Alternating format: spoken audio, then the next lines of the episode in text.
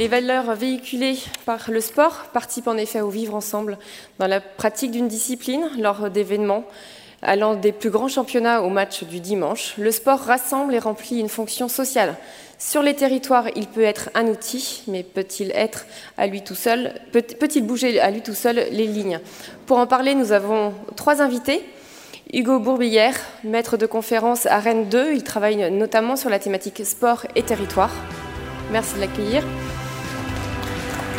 Johan Mascar, directeur régional Hauts-de-France de l'association Sport dans la ville, dont le but est de favoriser l'accès aux équipements sportifs et développer l'insertion professionnelle des, des jeunes par le sport.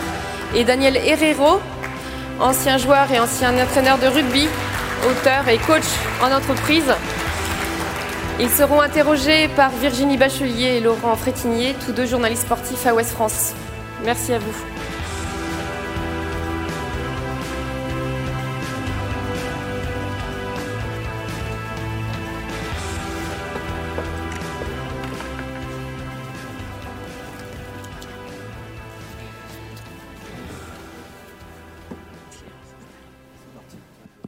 Bonjour à toutes et à tous. Merci de nous avoir rejoints pour cette table ronde qui va concerner les sports et les territoires. C'est un vaste sujet. Euh, bien évidemment, en une heure, on ne pourra pas tout aborder, mais on va essayer, grâce à nos trois intervenants qui viennent de milieux différents, qui ont des, expériences différentes, de, voir un petit peu euh, comment peuvent s'articuler les sports, les territoires, avec les hommes et les femmes euh, qui, euh, qui les font vivre. Euh, pour commencer cette table ronde, euh, ben, on va commencer par vous, Hugo Bourbillère. Euh, merci de nous avoir euh, rejoints. Vous êtes maître de conférence à Rennes 2, donc pas si loin. vous travaillez notamment sur les sports et territoires, entre autres, entre autres choses. Je vais peut-être avant tout vous laisser un petit peu nous, nous expliquer vos domaines d'action et vos domaines de, de recherche. Oui, bonjour à tous. Euh, D'abord, merci pour votre invitation. Euh, donc, en effet, je suis maître de conférence à l'université Rennes 2 au laboratoire euh, Violence, Innovation, Politique, Socialisation et Sport. Et je travaille sur l'impact des événements sportifs, hein, c'est-à-dire la manière dont les événements sportifs, mais le sport de manière plus générale, peut être utilisé pour alimenter des politiques publiques pour alimenter la structuration d'un territoire. Euh, voilà, j'ai travaillé sur des événements sportifs récurrents, sur des événements sportifs plus importants comme euh, l'Euro 2016 ou les Jeux Olympiques. Euh, et plus récemment, mes travaux portent aussi sur la contestation et les mouvements sociaux en marge de ces grands événements sportifs, notamment eu égard au retrait de nombreuses candidatures des Jeux Olympiques ces dernières années. Très bien. Euh, bah, vous avez notamment dans vos, dans vos travaux, vous avez évoqué euh, la création de la nouvelle agence du sport, euh, qui, qui est assez récente. Par rapport à cette, cette création de cette agence, elle pose de nombreuses questions par rapport à la réorganisation territoriale. Pouvez-vous nous expliquer un petit peu le débat qui est en train d'animer, on le voit peut-être pas assez souvent dans les médias, mais le débat qui anime la communauté sportive sur cette agence du sport, qui peut changer un petit peu les choses? Alors c'est vrai qu'il y, a un vrai débat aujourd'hui dans la communauté sportive sur ce point. Alors c'est pas directement sur euh, la relation entre le sport et les territoires, encore que ça va avoir un, impact assez concret, assez rapide, euh, notamment sur la déclinaison. Donc en effet, la, nouvelle agence nationale pour le sport a été créée euh, au 1er août 2019, donc c'est très récent et euh, elle assoit une, vision euh, finalement du sport euh, qui remonte à quelques années maintenant et qui vise deux points en particulier. D'une part, à redonner de l'autonomie aux fédérations, ce qu'elles souhaitaient depuis de nombreuses années, et également à permettre l'intronisation d'intérêts et de flux privés marchands dans la gouvernance de projets sportifs locaux, ce qui, pour le coup, génère un certain nombre de critiques et est un vrai changement de paradigme dans la manière d'organiser le sport en France, puisque vous n'êtes pas sans savoir que en, France, le sport est euh, légitimement euh, organisé par l'acteur public, puisqu'on lui a conféré un rôle d'intérêt général. Donc l'agence reprend deux compétences cruciales, l'organisation du sport pour tous et du sport de haut niveau, et sa déclinaison euh, territoriale euh, aujourd'hui euh, questionne un certain nombre d'acteurs. Alors, pour le moment, de ce que l'on en sait, c'est qu'elle se construira autour d'une conférence des financeurs et d'une conférence des territoires, euh, dans laquelle quatre acteurs seront représentés à chaque fois, l'État, les collectivités territoriales, euh, le mouvement sportif et donc le monde économique, certes dans une moindre mesure. Mais cette évolution-là, elle génère un certain nombre de critiques, comme j'évoquais, trois, trois volets pour le dire assez, assez, de manière assez concise. Un premier volet administratif et juridique, puisque l'Agence nationale pour le sport est un groupement d'intérêt public. Et euh, le statut euh, aujourd'hui est totalement dérogatoire, c'est-à-dire que l'agence a, dû revoir sa copie plusieurs fois avant d'être avant d'être validée, euh, notamment parce que dans le groupement d'intérêt public, il doit y avoir un financement privé et un financement public. Or, là, pour cette première année 2019 du moins, le financement est essentiellement uniquement même public à hauteur de 350 millions d'euros. Euh, l'autre volet, euh, pour les observateurs euh, que nous sommes en tant qu'universitaires ou même le, mouvement sportif, se questionne sur la temporalité aussi de la création de cette agence, dans la mesure où finalement la loi qui doit l'accompagner, la loi sport et société, n'a pas été encore discutée à l'Assemblée nationale. Euh, elle doit, euh, elle doit l'être dans les semaines, les mois qui viennent. On ne maîtrise pas bien le calendrier parlementaire, hein, surtout, euh, surtout en ce moment. Mais, mais finalement, on a un peu l'impression en tant qu'observateur qu'on a créé le, contenant, l'agence, avant le contenu. Après, il y a deux autres volets que je vais citer conjointement, qui émanent à la fois du mouvement sportif, des fédérations et de l'opposition politique, qui portent sur les risques éventuels qui peuvent s'accompagner de l'intronisation de ces intérêts privés dans la gouvernance de projets sportifs locaux qui peut aller de du financement d'un équipement structurant pour un club pro à des événements euh, ou, au subventionnement d'associations euh, euh, locales. donc ça, ça pose un certain nombre de questions. C'est des questions qui sont assez similaires dans d'autres domaines. finalement, le sport s'y met aussi, mais voilà, pour le coup, c'est un vrai changement de paradigme et ça pose la question de quel sport on souhaite, quel sport on souhaite demain. Finalement, est-ce qu'on considère que l'État, euh, que le sport est un droit et à cet égard c'est à l'État de garantir, euh, garantir son accessibilité à tous? Ou est-ce qu'on considère aujourd'hui que face à un parc d'équipements vieillissant par rapport à la, nécessité et au flux financier qui existe aussi dans le sport business, il est nécessaire d'introniser euh, des, financements privés, quand bien même ça s'accompagnerait d'implications que l'on imagine? Il y a énormément de, questions là-dedans, effectivement. Vous avez aussi travaillé sur, vous le disiez tout à l'heure, les manifestations sportives. Vous été un petit peu intéressé à notamment l'Euro 2016 euh, de football, euh, entre autres. Euh, par rapport à ces manifestations sportives, qu'est-ce que vous conseilleriez, vous, en tant qu'universitaire, aux collectivités territoriales qui, et aux partenaires locaux qui souhaiteraient organiser une manifestation sportive pour qu'elles aient des, des vraies conséquences sociales sur les territoires et sur les gens qui les habitent?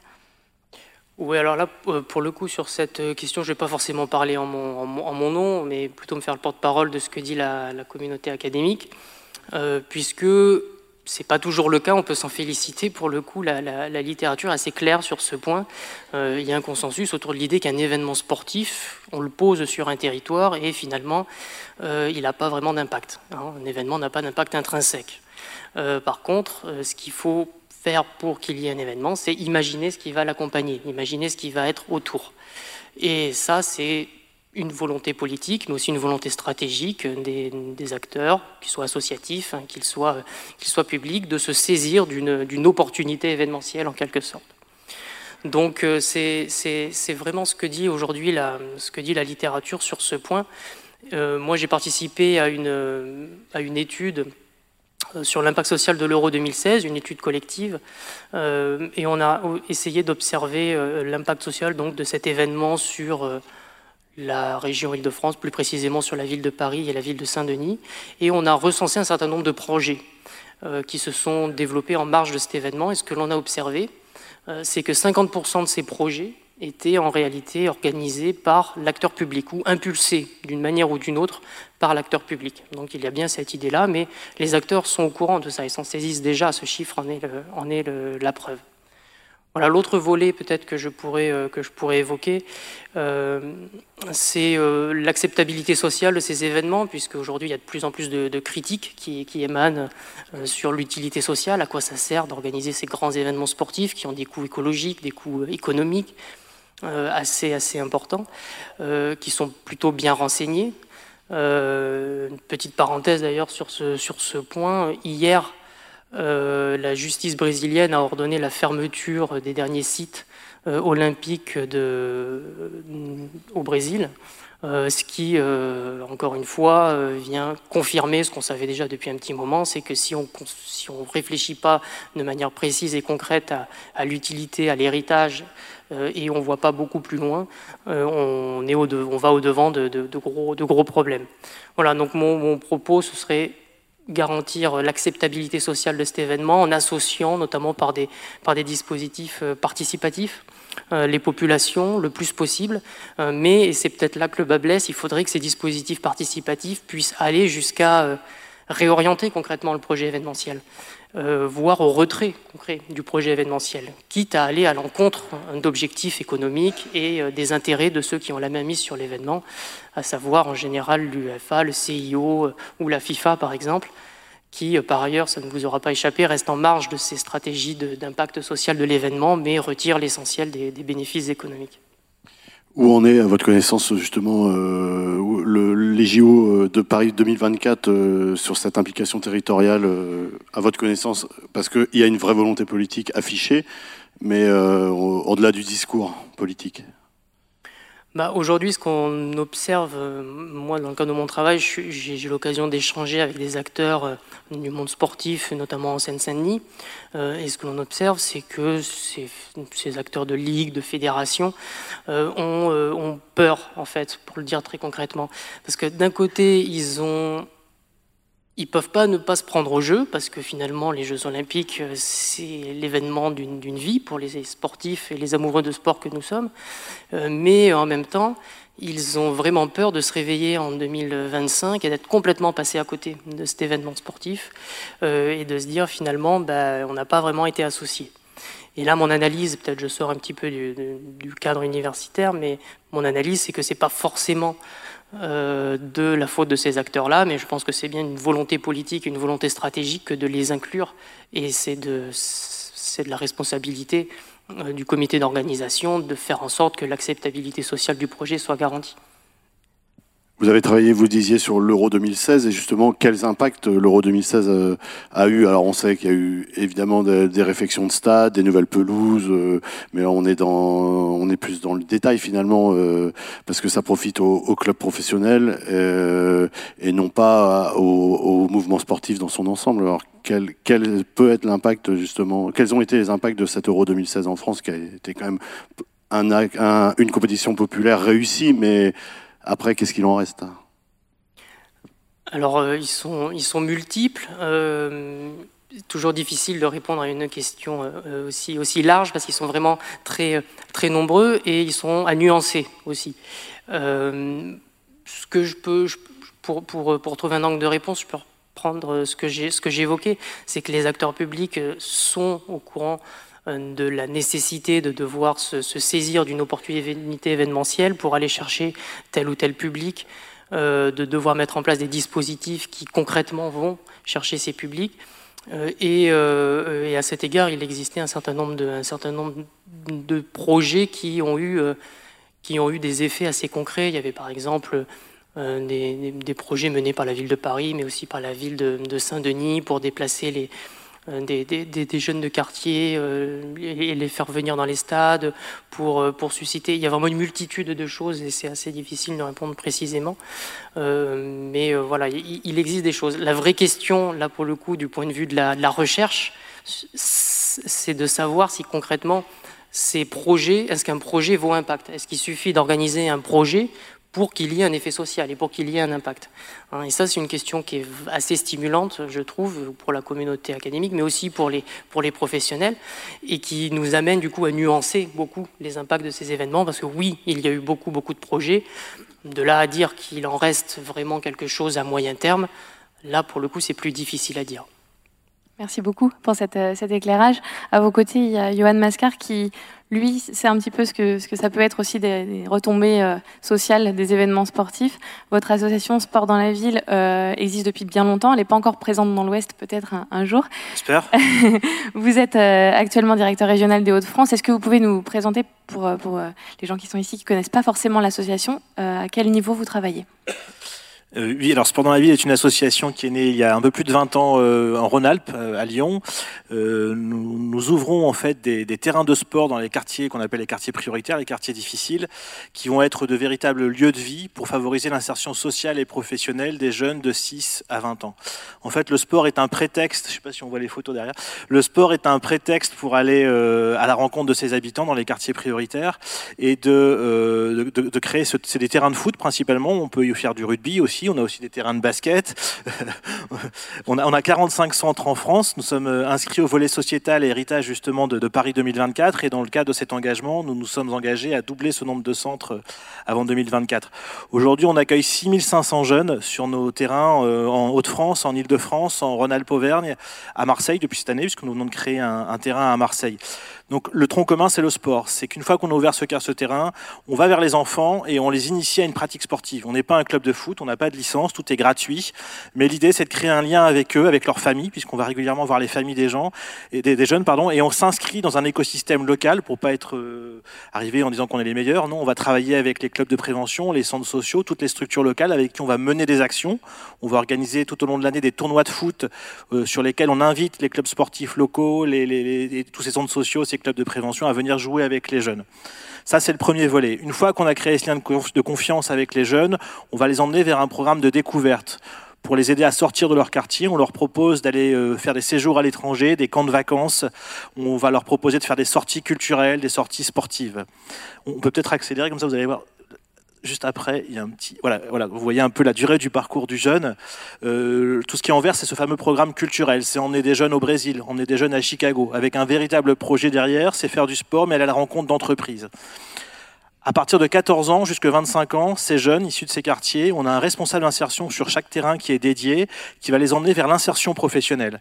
L'insertion professionnelle, ça peut commencer par un stage de troisième. Pour un jeune, plutôt que, je vais être un peu cru, mais plutôt que de faire un stage dans le kebab du coin, ce que souvent les jeunes font, nous, on va les emmener dans une entreprise, qu'on est financé à 75% par des entreprises privées. On va leur ouvrir, leur ouvrir les portes des entreprises. Hier, par exemple, nous étions chez Decathlon. La Fondation Decathlon a organisé tout un événement pour les jeunes de l'association. Ça permet de créer du lien entre les collaborateurs de l'entreprise et les jeunes, et peut-être qu'ils vont repérer une pépite parmi ces jeunes et lui proposer un stage, un contrat d'alternance ou, un, ou emploi. Donc Job dans la ville, c'est ça, c'est semer des graines dans l'esprit des jeunes qui n'ont pas encore d'orientation, aider des jeunes qui sont euh, plutôt en recherche avancée d'emploi à trouver un emploi, en recherche d'études à trouver un emploi en lien avec leurs études. Je pense à un jeune qu'on accompagne à Roubaix, puisqu'on est à Roubaix dans le Nord et à Lens, qui euh, avait un master en droit des affaires, qui n'a fait que des stages en centres sociaux. grâce à nous, enfin c'est un peu prétentieux de le dire, mais il a pu faire un stage chez un cabinet d'avocats parisien qui est plus en, lien avec ce qu'il fait, ce qu'il a comme projet professionnel. Voilà, Job dans, dans la ville, c'est 50% de nos actions, c'est emmener les jeunes vers l'insertion professionnelle, une fois qu'on a travaillé avec eux dans la durée dès l'âge de 6 ans. On a un autre programme qui est pour les filles, parce qu'on s'est rendu compte que quand on a une fille, à 10 ans, le corps change et que c'est compliqué de se mélanger aux garçons. Nous, par défaut, nos séances sont mixtes, mais les filles peuvent faire du foot entre elles si elles le souhaitent. Elles peuvent faire des cours de danse, mais aussi avec des garçons. Et l'idée, c'est de travailler sur le leadership de la fille et lui permettre de, de travailler sur les stéréotypes, sur l'égalité homme-femme. On va aller rencontrer des joueuses de foot de Lyon, pas qu'avec des filles, mais aussi avec des garçons. Voilà, c'est vraiment favoriser l'égalité homme-femme à travers le sport. On a un autre programme, je vais essayer d'être rapide parce qu'on a beaucoup de programmes, qui existe en Rhône-Alpes, qui s'appelle l'apprenti bus, qui est un bus équipé qu'on anime dans les quartiers, qui permet aux plus jeunes euh, de, travailler sur l'expression orale avec des ateliers vidéo et bandes dessinées. Et enfin, on a un dernier programme qu'on est en train d'essaimer partout en France, qui s'appelle Entrepreneurs dans la ville, qui permet à des jeunes des quartiers de 20 à 35 ans qui ont un projet entrepreneurial d'être formés pendant quatre mois avec une école de commerce à l'entrepreneuriat et d'être incubés pendant deux ans pour créer leur entreprise. Et là, on est sur un cercle vertueux parce que les jeunes, en général, ont commencé sur nos terrains, ils ont trouvé un emploi, ils ont créé leur entreprise et après, ils recrutent d'autres jeunes. Voilà, donc euh, voilà les différents programmes qu'on présente à Sport dans la ville. Sur la slide suivante, vous allez voir euh, un peu ce qu'on fait sur nos terrains. Donc ça, c'est le dernier terrain qu'on a ouvert à Marseille. Donc c'est des partenariats avec les collectivités. Souvent, on repère ces, fonciers qui appartiennent aux villes avec les collectivités. Vous allez voir derrière ce qu'on a fait. Voilà, donc c'est un terrain en gazon synthétique. Euh, on a un cahier des charges assez précis pour éviter les nuisances sonores et faire un lieu le plus accueillant possible, qui, est ouvert 24 heures sur 24, 7 jours sur, 100, sur, 7. Donc quand on arrive aux séances de sport, en général, les jeunes sont, déjà sur le terrain, puisqu'ils se sont appropriés le lieu, donc il n'y a pas de dégradation. C'est vraiment un lieu qui leur appartient et que nous, on vient animer tous les mercredis et samedis. Et après, vous avez quelques photos voilà, de, de, nos terrains. Ça, c'est le, le premier terrain qu'on a ouvert à Lens, dans le Pas-de-Calais. On a, aussi un gros partenariat avec les, clubs de foot locaux, On parlait du RC Lens à Lens, avec le LOSC à Lille, qui sont très investis dans une action, ce qui nous permet tout au long de l'année d'inviter les familles et les jeunes à voir des matchs de foot euh, de professionnels de haut niveau, et aussi de mettre des étoiles dans les yeux des enfants, puisque quand on a euh, des petits enfants de, 8-10 ans qui accompagnent euh, Mbappé sur le match LOSC PSG, qui lui donnent la main en arrivant sur le terrain, ou LOSC Bordeaux, c'est des super souvenirs, et ça leur donne confiance en eux pour l'avenir. Alors deux questions. Est-ce que euh, ces jeunes vont après se dirigent vers des, clubs ou vers des pratiques euh, euh, plus encadrées par des, clubs justement ou des associations licenciées?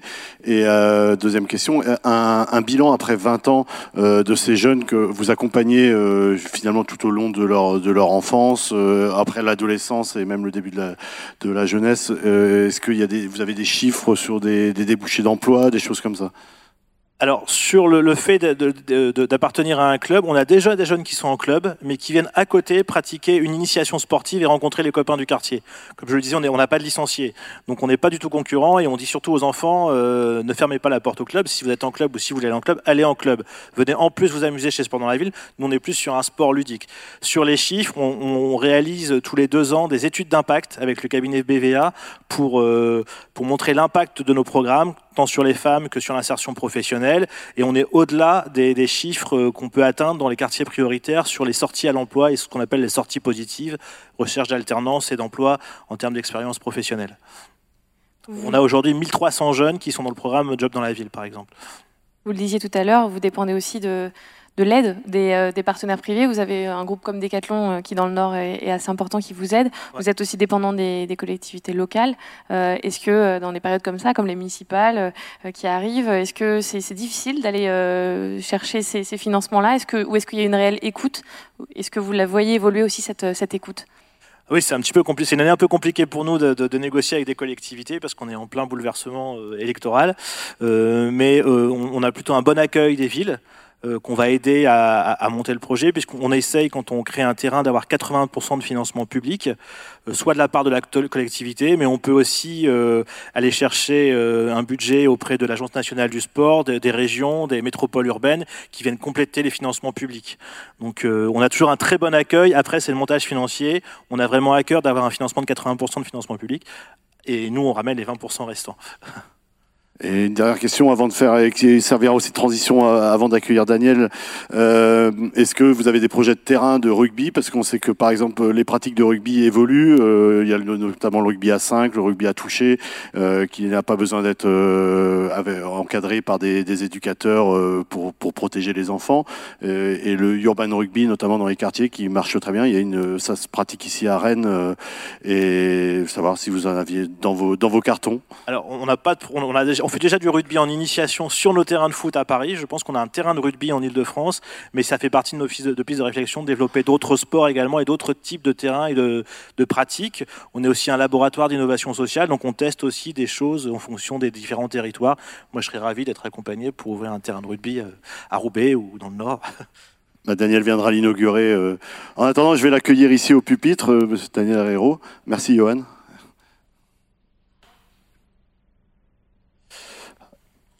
Alors, je, on ne présente plus Daniel Herrero, ancien joueur, ancien entraîneur et emmené Toulon au bouclier de Brennus, pardon, qui est le Graal de tout rugbyman français, euh, l'homme au bandeau que vous avez devant vous et, de ceux qui connaît et parle le mieux du rugby.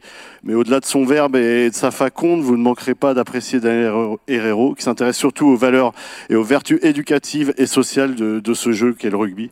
Alors euh, évidemment, euh, Daniel, pour faire écho au thème des assises euh, de la citoyenneté et du vivre ensemble, expliquez-nous en quoi le, le, rugby est sans doute le sport où le vivre ensemble est le plus important, en quoi l'individu seul n'est rien dans, ce jeu, et en quoi cette notion est-elle plus importante encore que dans, dans les autres sports collectifs.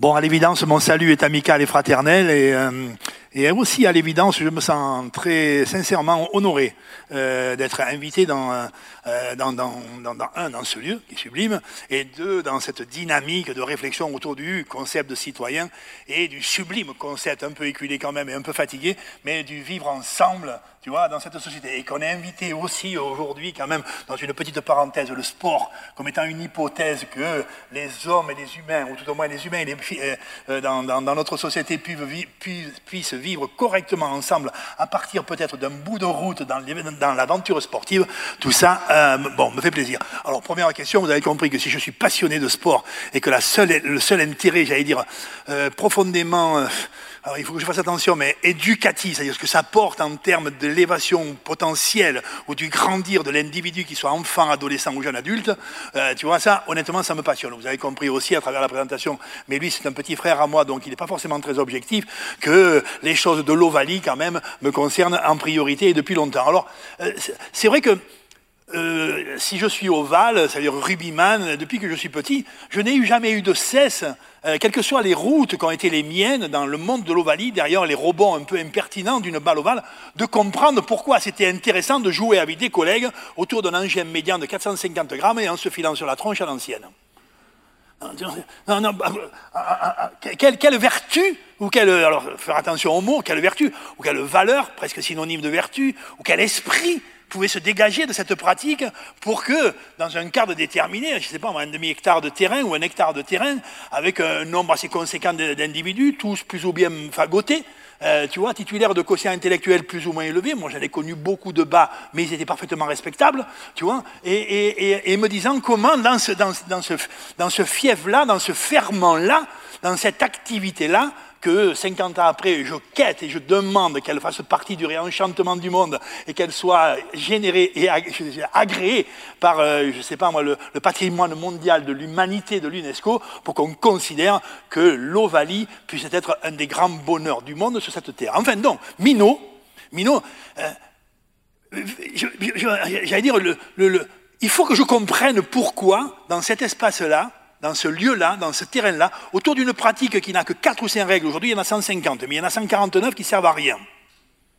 Honnêtement, aujourd'hui, euh, quand un arbitre siffle une faute euh, sur un, regroupement dans un match de rugby ordinaire euh, que vous voyez régulièrement, tu vois, les deux équipes sont certaines qu'elles ont fait la faute. Dans l'instant où il siffle, les deux équipes s'en vont dans leur camp en disant on a dû faire la faute. L'arbitre, il en a cinq ou six de fautes sur chaque situation et il va devoir hiérarchiser pour en siffler une. Et les deux équipes, les rouges et les bleus, s'en vont dans un camp en partant du principe qu'elles ont commis la faute et que l'arbitre leur dit non, c'est les verts. Et à ce moment-là, ils sont contents et ils soufflent. Tu vois à peu près m'as suivi là ou non? Tu m'as suivi.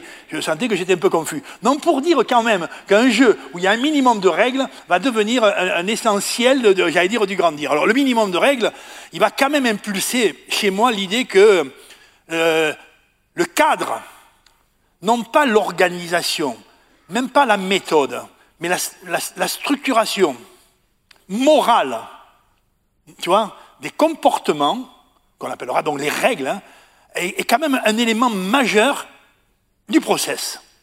Le sport et le rugby en particulier, c'est quand même une pratique sociale structurée, extrêmement, je dirais, euh, euh, entourée d'événements qui fait que, enfin d'événements, de, de, paramètres qui fait que si tu n'es pas socialisé, ça sera difficile quand même. Tout ce que nous avons entendu, c'est le potentiel sportif, il est probable, porteur d'une richesse qui va contribuer à, inviter un grandir, un développement citoyen, mais quand même on a bien le doute que cette, cette pratique-là, elle est fortement institutionnalisée malgré tout, elle est fortement structurée, et que la loi qui va gérer les pratiques sportives, qui vont devenir des lois universelles, feront que, d'où que tu sois et d'où que tu viennes, quand même si tu rentres dans ce process-là, c'est plutôt la valeur morale dirigeante que l'espace dans lequel tu es ou que tu grandis qui fera la force. J'étais clair au moyen là non, tu vois, je veux dire, c'est le jeu qui porte la richesse et pas la gestion que l'on en fait. non, c'est le jeu qui porte la richesse. C'est l'âme du jeu qui porte la richesse. Et l'âme du jeu, elle est une, une permanence euh, d'interrogation. Alors, je me permets enfin de venir un peu essayer de répondre à ta question. Par exemple, le jeu de rugby, tu vois, alors, il y a un truc qui est un peu pénible pour nous, gens d'Ovalie, mais gens du sport de France, c'est qu'il a été inventé par les Anglais. Peut-être le savez-vous, ça Et, et, bon, et nous, gens d'Ovalie de France, par exemple, les Anglais nous irritent. Non, c'est pas, pas, c'est un constat. C'est un constat assez objectif.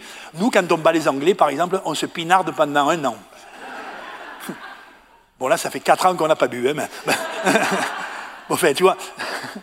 Bon, mais, non, mais ce sont les Anglais qui les ont inventés. Alors, gloire à eux et sublime pour moi, respecter, respect ad vita aeternam, mais je dirais même mieux admiration, ce qui n'est pas forcément un des traits caractéristiques de ma personnalité. Admiration, honnêtement.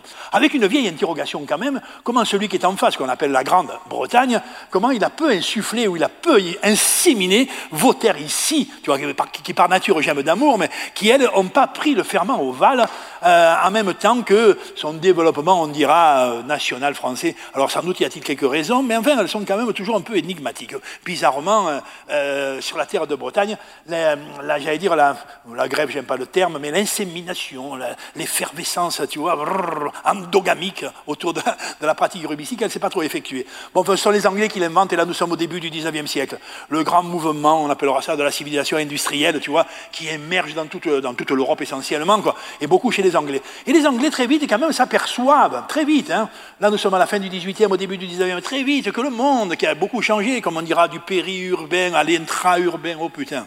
Tu vois, tout à l'heure, j'étais abreuvé de ces mots, ça m'a séduit. Ben, tu vois, de campagne à la ville, quoi, ben, c'est la même chose. Tu vois et que cette grande mobilité des hommes, ce rapport nouveau au travail, l'usine, la concentration du monde, bizarrement, dans une société, ça va générer un certain nombre de, de jovialité, d'économie, de dynamisme, et en même temps de lourdeur, de complexité relationnelle, de vie sociale difficile, de dangerosité, de paramètres indicateurs mortifères. Souffle. Non, mais tu vois, eh ben, en grosso modo, euh, l'alcoolisme grandit. Il y en avait un peu dans tous les pays du monde, mais l'alcoolisme grandit. Nous sommes, euh, grosso modo, euh, le taux de suicide dans la tranche jeune augmente. L'adolescence devient une période complexe du développement des humains. Le, bon, un certain nombre de paramètres comme ça qui, qui, inquiètent la société. Et bizarrement, moi je pense, de ce que je sais, ou de ce que je ressens, ou de ce que j'ai appris, que la pensée éducative anglaise, que je dirais maçonnique, mais la pensée éducative anglaise qui gère le monde de l'éducation, que ce soit d'Oxford, de Cambridge, d'Eton ou de, Bristol, tu vois ça hein, La pensée éducative, politique de fait, de ce pays d'Angleterre, de ce pays de Grande-Bretagne, s'interroge sur attention, danger, société percutée par les dangerosités modernes.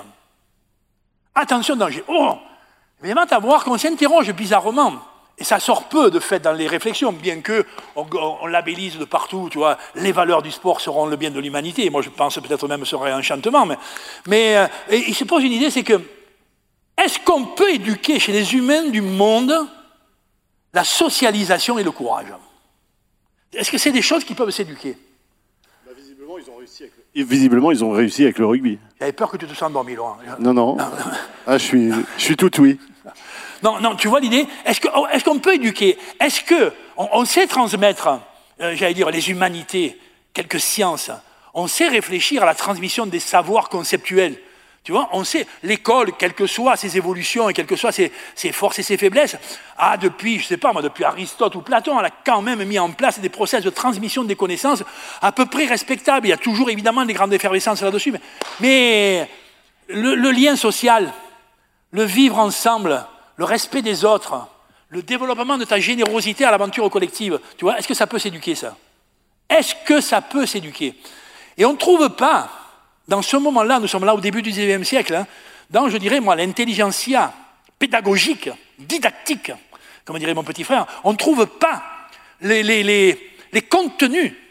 Les, comment faire, putain? Comment faire?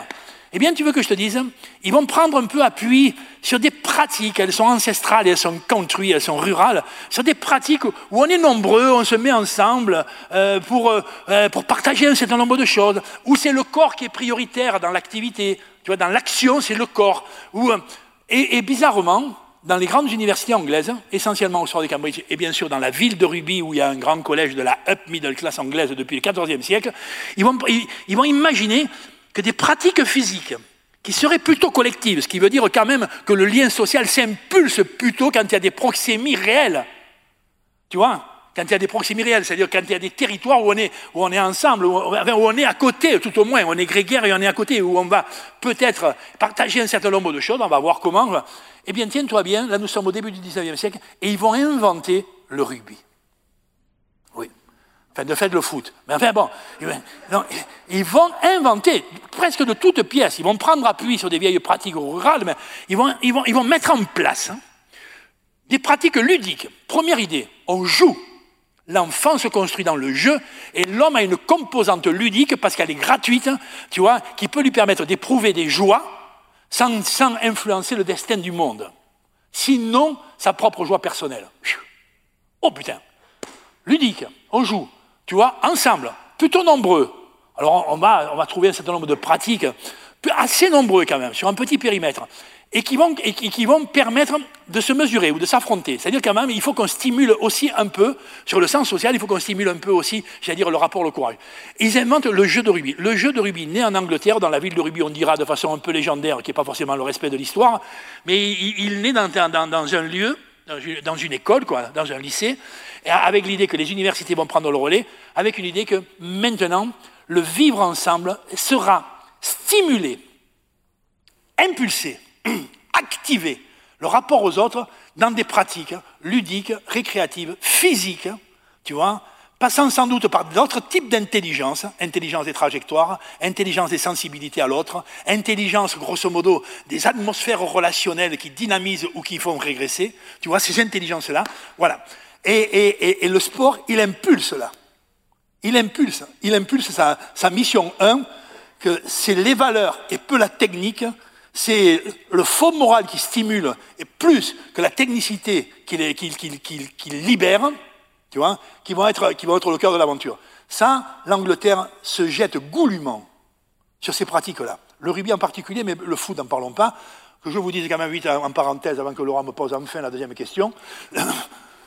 non, mais que le jeu de rugby et le jeu de foot ont été ensemble, hein, ont été ensemble pendant 60 ans, 1820-1880. C'était la même pratique. Eh, même pratique. Mais moi, je suis d'Oxford et toi, tu es de Cambridge. Tu vois, quand on décidait comment on allait jouer cette année, si on faisait un match aller-retour, on disait, jusqu'en 1870, on jouera avec les pieds ou avec les mains ou avec les deux. Toi, tu me disais, oh non, à Oxford, on jouera qu'avec les pieds. On faisait donc un match plutôt de foot. Tu vois, qui était arbitré par les capitaines d'ailleurs. Et puis moi, au retour, je te dirais, on jouera, avec les pieds et avec les mains. C'est-à-dire un jeu où on se bourrait un peu le mou, où on pouvait jouer avec euh, les deux arguments, euh, des deux motricités, on dira. Quoi. Et c'est en 1871 que dans la Freemason Taverne, la taverne des francs-maçons de Covent Garden à Londres, que les 50 universités dominantes de ce pays d'Angleterre vont se réunir et vont dire non, on sépare les deux pratiques. Elles ont des cheminements différents, elles ont des contenus un peu différents, elles ont une même essence morale, qui est la grande aventure du groupe, le sens du partage et le développement de la combativité, mais en même temps, elles ont des spécificités qui fait qu'on va les, euh, en matière de gestion et d'organisation, on va les séparer. Voilà, donc le jeu de euh, ces deux jeux-là vont ensuite faire route ensemble. Et que je vous dise quand même vite fait bien fait, parce que ça rentre pas radicalement dans l'aventure, mais le port de Coubertin, qui était un baron, vous avez entendu parler, qui avait dit un jour, je ne sais pas pourquoi il devait être à moitié sous, que seul compte de participer quand la victoire est seconde, euh, ce n'était pas tout à fait la formule, mais vous la connaissez? L'important étant de participer. Et bon, et quand même, je trouve ça magnifique. Et, le fait de Coubertin va faire un grand voyage. Nous sommes là dans les années 80-90. Il est jeune, il a une trentaine d'années. Il fait un grand voyage anglo-saxon. Il s'imprègne un peu de cette mentalité étrange de suffisance et en même temps quand même de grande générosité éducative des Anglais. Je relève le mot suffisance quand même. Et, euh, et de, fait, et de fait, de Coubertin rentrant de ce long périple d'Angleterre semble dire à quelques institutions politiques françaises, j'ai vu sur les terres anglaises des pratiques éducatives autour du corps, de la récréation, du jeu, du plaisir, du partage des autres. J'ai vu des choses qui me semblent intéressantes sur le plan de l'éducation des hommes. Il va réfléchir d'une certaine façon, il va réussir à convaincre un certain nombre de personnalités politiques de France et il va se mettre en place, ce que dirait le collègue aujourd'hui qui en est le, digne héritier, euh, il va se mettre en place une réflexion sur, oh, il faut qu'on aide il faut qu'on aide, il faut qu'on accompagne, il faut, peut-être même qu'on structure la naissance des Jeux Olympiques, le début, des, le début du tissu associatif, l'arrivée des clubs, des premiers clubs, des structures associatives où on va commencer à pratiquer ces activités-là. Voilà. Et à partir de là, sur un siècle, Le sport va devenir euh, lentement mais sûrement d'une misère de considération sociale et judéo-chrétienne où les choses du corps étaient peu chères, la périphérie de l'aventure humaine par rapport à la puissance de l'esprit. Le sport va mettre un siècle, un siècle et demi oh, à essayer de conquérir à la fois ce qui est sa légitimité et à savoir un pur produit incroyablement fécond de générosité et d'éducation, tu vois, incroyablement fécond, et que il va, il va lentement mais sûrement euh, infiltrer le champ de l'éducation. Le sport rentrera à l'école euh, au cours du XXe siècle. Ça sera un peu long, le débat ne sera jamais clos le tissu associatif va lentement mais sûrement grandir. Alors évidemment, il y a pendant la première partie sur la terre de France, comme disait le collègue, la fameuse, tu vois, les fameuses couches territoriales ou le fameux archipel territorial. Évidemment, en Bretagne, je le regrette, la balle ovale aura moins de considération que la planche à voile. Tu vois, c'est un. Et sur la terre de, et sur la terre de Grenoble, plus cher, les alpinistes seront plus considérés, euh, tu vois, que les villes planchistes. Mais enfin, en d'autres termes, les territoires vont proposer, vont proposer leur identité, de fait, comme, comme, comme des beaux prétextes. Viens, viens, viens à la plage euh, faire de la voile si tu es d'ici, on peut l'organiser. Voilà. Et puis, y a des, et là, on voit des identités qui prennent un peu, qui, qui, qui s'acoquinent avec, euh, dans le tissu associatif avec les pratiques sportives, lentement mais sûrement, elles, vont être longues. Elles portent un machisme considérable, elles portent les pratiques sportives une espèce de nationalisme suspect en potentiel, elles portent l'idée que le spectacle un jour prendra le dessus sur l'éducation, ce qui est un drame absolu de notre aventure, mais elles portent aussi la beauté tendue par une civilisation à ses enfants pour qu'ils grandissent et pour qu'ils se socialisent. Voilà. Ah, on va donner la parole au public. J'avais quand même une question alors, je te pose une, j'ose te poser une question euh, en espérant que ça ne dure pas un quart d'heure. Bref. Parce qu'après, après, on va à l'agora où Daniel aura du, on va à l'agora où Daniel répondra à vos questions. Je vous invite à le suivre. Vous avez, il en a encore sous, la, sous le coude.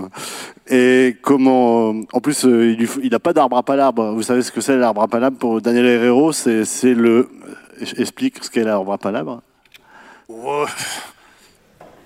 Ça pourrait être l'olivier de mon jardin, mais ça pourrait être sûrement à travers euh, la patine de ma vie ou le buriné de mon existence, les deux poteaux de rubis, ou quand même euh, à leurs pieds j'ai guerroyé souvent pour qu'ensuite, quand l'arbitre sifflera la fin, je puisse partager toutes les convivialités du monde avec ceux, avec ceux qui, dans mon équipe ou ceux avec qui en face, je s'est filé sur la courge pendant une heure et demie volontiers. Voilà. Donc c'est la, la pompe à bière. Donc, non, pour, plus sérieusement, une dernière question. Euh, on parlait de peu de règles dans ce sport, dans ce jeu du rugby, mais il y en a une qui est, inaltérable, et c'est la passe en arrière, et c'est une forme de clé de voûte de ce jeu, et qui est, finalement un symbole du vivre ensemble. Pour revenir à notre thème, c'est vraiment parce qu'on sans cette passe en arrière implique le soutien et donc le, besoin du, copain derrière ou des copains plutôt même. Laurent, moi j'adore la question parce qu'elle porte le fond moral. Elle est philosophique, elle ne vous dirait pas. Elle est philosophique. Et la, copine qui me regardait comme ça, en disant S'il attaque la philosophie, il en a pour deux heures. Et donc elle sent bien que. si, si, tu l'as dit. Un peu. tu l'as dit. bon, mais en fait, alors, Laurent, avant, que je réponde à cette question-là, juste un petit préalable quand même. C'est, non, le, non le, champ du sport, il est persécuté dans son essence morale, persécuté dans son essence morale sur les valeurs. C'est, sa seule richesse, de fait. Quand tu sais faire une passe au rugby, tu es toujours aussi con qu'avant, quand même, non? Et alors au foot, n'en parlons pas, non, franchement, franchement. Non, mais franchement, bien que tu pourrais me dire, mais t'as remarqué qu'il y en a qui défendent des belles de passe et qu'il y en a qui défendent comme des bourricots. Ah oui. Non, mais t'as remarqué? T'as remarqué quand les bras qui poussent pour envoyer un ballon de, un à 4 mètres à un collègue, ça peut être qu'une gestualité technique, ou les, quelques collègues ici, même les plus burinés, ceux qui n'ont pas forcément euh, la grande mémoire du sport, en, 10 minutes d'entraînement, vous arriverez à la faire, non, honnêtement. Tu vois? Après, quand les bras poussent et les mains offrent, tu sens bien qu'il y a un autre sujet, non? Quand je te donne un ballon et que quand tu le reçois, ça te fait grandir, c'est mieux tu, quand tu le reçois, tu prends la marée des adversaires, non Tout ça pour dire quand même qu'il y a dans la passe, évidemment, tout un univers. Non, le, mais et le problème, c'est aussi, aussi que, le champ des valeurs, il est, tu vois, qui est au cœur de l'aventure du sport, de fait. Hein. Au cœur, viens vivre ça pour que, tu, pour que tu sentes, pour que tu sentes, pour que tu éprouves, pour que tu ressentes, ça veut dire sentir deux fois les choses du, du, du alors, je, fais attention parce que ces mots sont abîmés, quoi. Les choses du solidaire, les, choses du partage, veut dire prendre de part. Solidaire, pour faire passer le solitaire, pour souffler de ton ego, viens jouer avec nous. Viens jouer avec nous. Viens donner un peu de ce que tu as comme richesse. Tu vois ça? Ah, Dès qu'on attaque les valeurs, c'est compliqué parce que, un, comment les stimuler, comment les. Et, ces pratiques-là, par exemple, les pratiques collectives, le rugby en, en l'occurrence, je le pense très haut, mais même le tir à l'arc, les collègues, hein, d'évidence. Et quel est le petit frère, le jour éducateur J'allais dire, euh, tu vois, Willy Planchiste, encore une fois, ou simplement euh, un voileux de qualité, même, même un voileux qui ne penserait pas que l'équipe est l'élément essentiel de l'aventure, de la performance ou de la réussite, non? Bon, ceci étant, alors nous, nous alors dans le jeu de rugby, j'y arrive. Non. non, mais dans le jeu de rugby, tu le sais, Vous avez je du veux te dire, il y a quatre règles. Quatre règles parce qu'elle porte les quatre valeurs de base. Quoi. La première, euh, après, il y en a 120 qui, qui ne sont que des dérivés petits jusqu'au ridicule de, ces quatre règles. La première règle, c'est le seul jeu du monde où il y a trois mi-temps. Hmm. Vous l'avez oublié peut-être, non? Euh, Laurent, vous disiez que moi, par exemple, je ne l'ai pas oublié, puisque c'est la, c'est la troisième, évidemment, qui me passionne le plus. Les deux premières sont pénibles, je vous assure. hein. Moi, j'ai joué beaucoup des deux premières, mais alors les troisièmes, je me suis toujours régalé. Les deux premières, j'ai toujours fini un peu handicapé. J'ai fait quand même à peu près entre 200 et 250 jours d'hôpital dans ma vie de rugbyman, tu vois un peu. Mais bon, mais la troisième mi-temps, je suis jamais sorti malade. Enfin, bon, deux ou trois fois fatigué, mais bon. Non, voilà. Non, mais c'est le seul jeu où il y a trois mi-temps. Deux mi-temps de rude pour une mi-temps de doux. Deux mi-temps de sévère pour une mi-temps de partage. Deux mi-temps de rudoyance du monde pour une mi-temps où on libère les mots et la jovialité du monde. Deux mi-temps pour que toi, qui as aujourd'hui été un peu mon adversaire, tu ne seras jamais mon ennemi. Et une troisième mi-temps pour que quand on s'est filé sur la tronche à la sortie, on puisse partager à la fois nos rudesses et nos douleurs pour qu'enfin on soit simplement des hommes respectueux de l'un ou des autres et que même si tu es fier d'être breton, ceux qui t'honorent, sache qu'au match retour, tu seras reçu avec les honneurs dus à ton rang. Tu vois ça Si je suis fier d'être provençal et si tu es fier d'être breton, j'adore ça. Si tu penses que tu es au centre du monde, probablement tu es un grand con. Et si moi je crois que je suis de Provence, tu vois, ben, ça va. Et le sport, et le je ne sais même pas qu'il t'apprend ça, il te stimule là-dessus. Et nous, la troisième mi-temps, elle est sacrée. Sacrée, elle vient des dieux, elle vient de Dame Ovalie qui nous, qui nous impulse là-dessus. C'est une valeur chaude, chaude et haute. Ensuite, mais, mais elle, est, elle est valable dans beaucoup de lieux et dans beaucoup des humains, parce que c'est là où le sens social se développe le plus. Quand je me mesure à toi, il est stimulé le sens social, mais avec mes collègues, pas avec toi. hein. Tu vois? Non, non, franchement, le vivre ensemble, et tu veux que je te dise le plus beau, mais il n'est pas encore formulé là, ça sera peut-être le prochain séminaire, hein, c'est le vivre libre ensemble. Libre et ensemble. Donne ce que tu as de mieux au service du monde tout en respectant, en ta propre personnalité. Pour nous, c'est sacré. La deuxième règle du jeu de rugby, c'est que c'est le seul, jeu du monde où on fait des tas. Pour oui, pour non, on fait des tas. Non, mais tu n'as pas remarqué? Dans un match ordinaire, 150 tas. Alors que nos amis footballeurs font pas un seul tas. Enfin, simplement quand ils marquent des buts. Mais comme ils n'en marquent pas beaucoup. Non, mais c'est vrai. Et puis, en le tas libidinal, il est suspect. Nous, c'est un tas de partage. Tu vois la différence entre le tas de partage et le tas libidinal?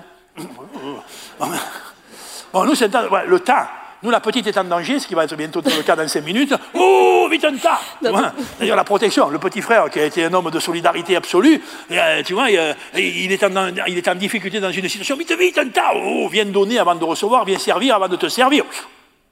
Deuxième règle sacrée du rugbyman. La troisième règle, elle est un peu plus compliquée, c'est le seul jeu du monde où on joue à 15. Il n'y a pas un jeu au monde où on est plus de 15. Mais le petit frère à 11, c'est à peu près la même famille. C'est-à-dire que le grand groupe doit générer la, force, authentique, morale, philosophique. Non, non, du groupe, tu sais bien qu'au moment que le groupe il te monte dessus, tu vois, il te phagocytose et que le collectivisme sera une régression de l'humanité. Tu vois, franchement, tu sais aussi que si tu es toujours tout seul dans ton camp et que tu te regardes tous les jours dans la glace, la boursouflure de ton ego sera quand même un gros danger pour l'aventure citoyenne qui sera la tienne, non? Voilà. Donc, pour, l'essence, c'est quand même que cette, euh, cette considération. Donc, le jeu de rugby, c'est un jeu, on, joue le plus grand nombre possible. Au-delà de 15, on a pensé que c'était difficile. On a mis un siècle à trouver le chiffre 15. Un siècle. Et à 15, on s'est arrêté parce qu'au-delà, le groupe parle dessus, et en deçà, surtout à 11, boursouflure d'égo imminente. Attention. Voilà. Non, mais, non, mais, non, mais nous, on fait des tas. Nos amis footballeurs, ils ont accepté qu'on joue devant et derrière. Tu sais ça non, mais tu sais ça, à partir de là, quand tu as le ballon dans les pieds au football, tu es toujours dans un duel. Il n'y a que des duels. Duel, ça veut dire deux. Et le duel, il stimule en permanence l'ego. Toujours, la stimulation permanente. Tu réussis ou tu es dans l'échec, mais tu es toujours dans des stimulations de ton propre ego.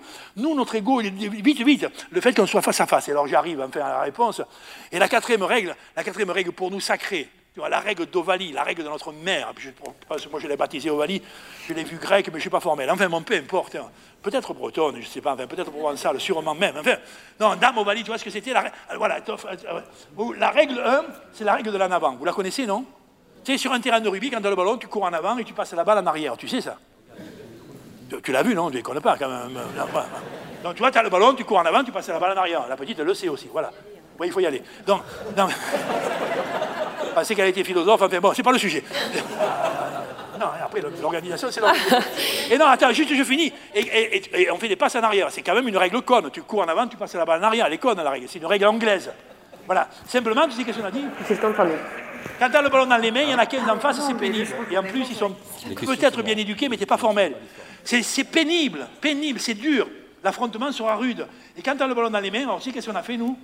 Nous, on a dit, la créativité ne peut se libérer que quand la, peur baisse et que la sécurité règne. La générosité humaine, tu vois, aura besoin des forces et des effluves du, partage et du don de l'autre. Alors on a mis les 14 autres partenaires derrière. Ils sont toujours derrière. Ne te retourne pas, ils y sont. Ne te retourne pas, ils y sont. Avance, donne. Les 14 autres derrière ne sont que des sécurités relationnelles, ne sont que des conforts moraux, tu vois, à ta propre production d'activité.